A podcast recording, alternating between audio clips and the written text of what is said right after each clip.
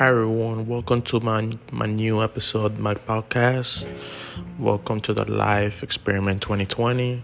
I would like first of all to appreciate Anchor to allowing me to open this podcast for everyone. Uh, my news report of today is gonna be if we're staying home, why the coronavirus is still spreading. This is gonna be the next and the following episode that I'm gonna be talking about right now. Two months in the near nationwide staying at home order, Americans are ready to get back to their own pre pandemic lives. Those who are non an essential worker and follow the rules have been at home all day, every day, same for trip to grocery store or for social distance walks. And yet, the number of new cases of COVID 19 in the United States continue going up each day by about 2 to 4 percent. While the number of new cases is decreasing in hard hit areas like New York, Michigan, and New Jersey, or a small state like Hawaii, which is down around just 1% of new cases each day, the numbers are spiking upward in nearly half of the country, from Illinois to Texas to New Hampshire to Alabama.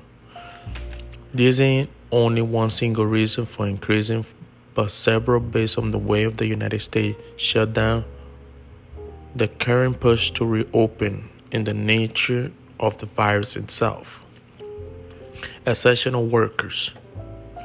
While many Americans are able to stay home, essential workers are still heading each day to hospital, nursing homes, supermarket, and factories, all places where they can come in contact with people with COVID-19.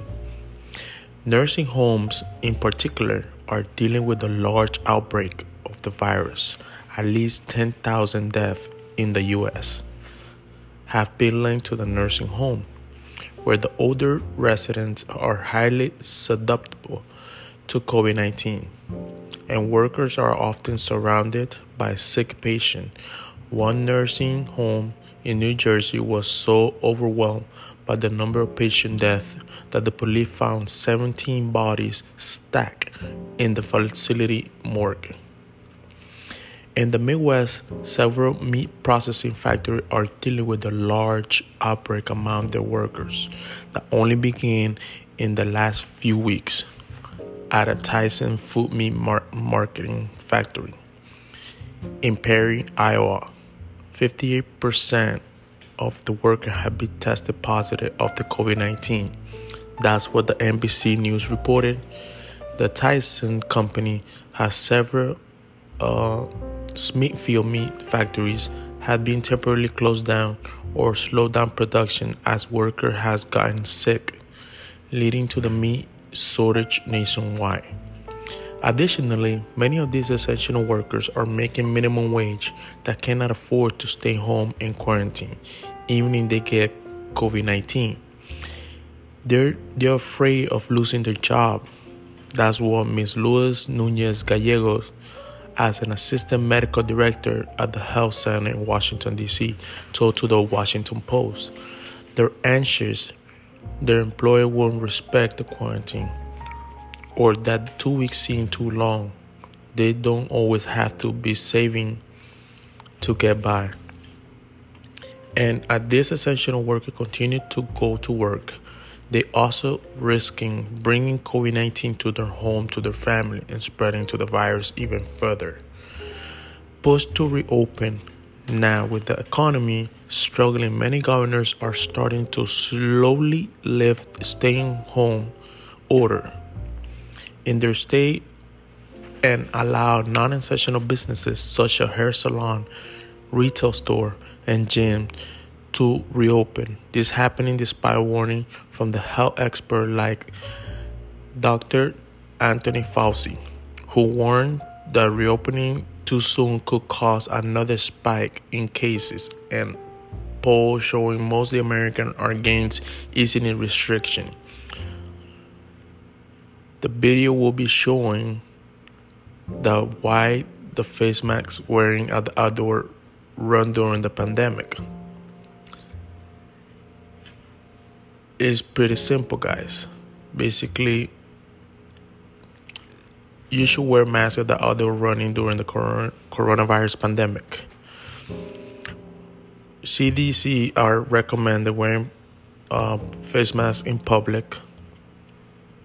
Wearing the mask is a huge hassle of the occasional grocery run.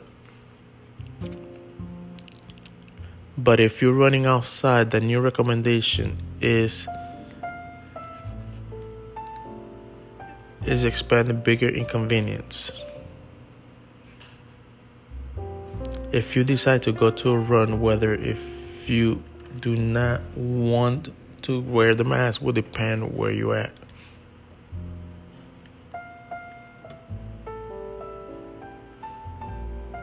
If you don't need to pass the people on your run, sound like you can still run without one.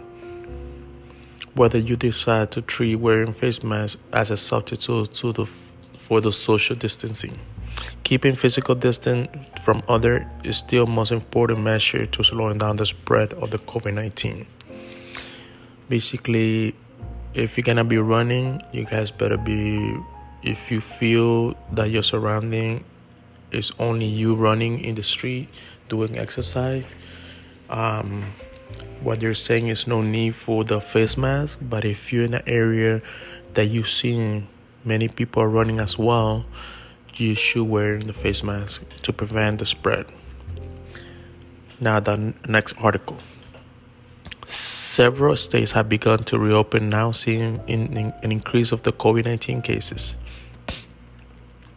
The New York Times rep- reported Indiana, Kansas, Nebraska all easy restriction on Monday despite spiking numbers along Iowa, Minnesota, Tennessee, and Texas. All these states have increasing of cases of brand new cases of the COVID-19.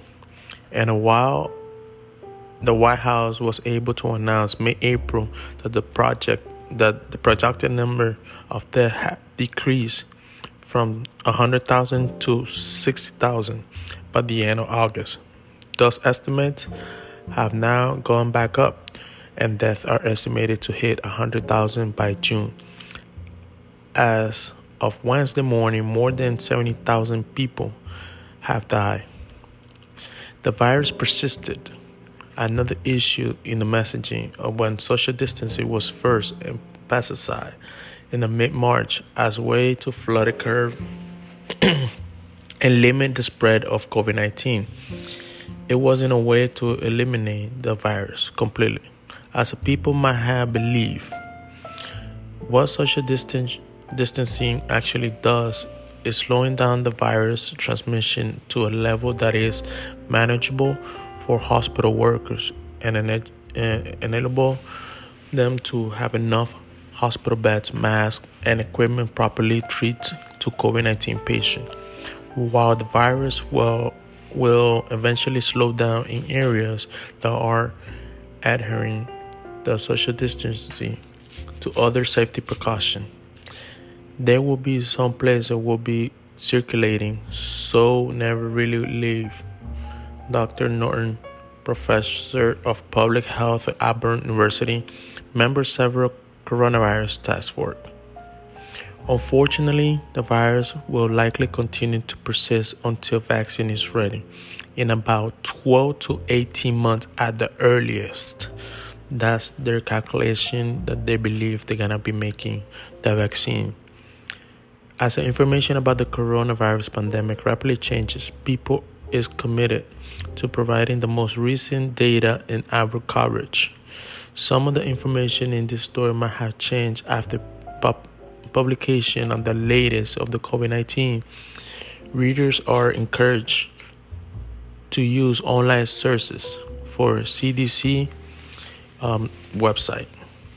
Well, thank you everyone. Once again, appreciate all the support that you guys had listened my podcast at this moment. This is one of my latest news for you guys. Appreciate it, and hopefully you guys continue staying home, following the regulation what the the authority requests for everyone for us to stay home. Please stay safe. Protect your family, protect your kids and your loved one. Thank you and God bless.